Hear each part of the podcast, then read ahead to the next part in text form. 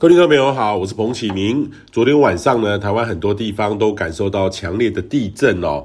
呃，这还好呢，这个震央呢的深度很深，没有造成很大的损失。但是也提醒您哦，台湾是一个多地震的风险的区域，防灾意识呢还有准备的工作很重要，务必这个时候多思考如何应对。例如说，大的地震如何面对？居家或企业如何防灾？防灾避难包你准备好了没？呃，自助的实力呢，呃，就是自我帮助自己的实力呢，如果能够多一点的话，真正遇到灾害的时候就可以减少损失哦。那这几天东北部的山区雨势还是下不停，预期地震后土石也比较松软，务必要多留意。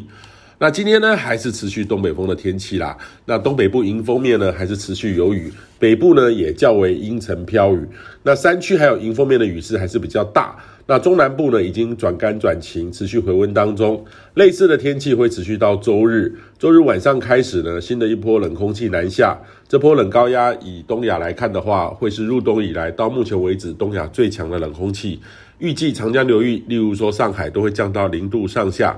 霜冻的分界呢，也往南越过长江流域，整个中国南方都会降到十度以下。那冷空气呢，越过这个温暖的海面上，都会有点改变。预计这波的低温的时间点呢，会在下周一到三哦。对台湾的影响呢，台湾北部都会会低温会下看十四到十六。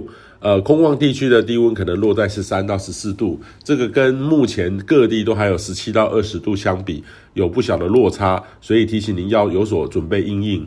尤其呢是年长者要注意温度的落差是一个很严厉的环境考验，要注意身体健康。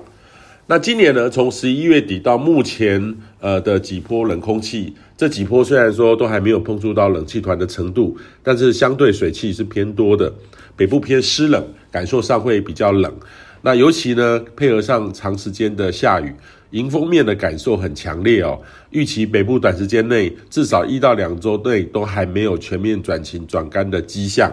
从大环境来看的话，反声音的趋势，南方的海水温度比较高，水汽呢扰动会比较多，配合上东北风以及东北角特殊的地形因素是主因。不过呢，好消息是这段期间内呢，其实冷空气反而对台湾影响还没有达到非常的剧烈。短期内也还没有看到很强冷气团或是寒流的迹象。冬天呢，到目前为止还是正常偏暖的机会是略高哦。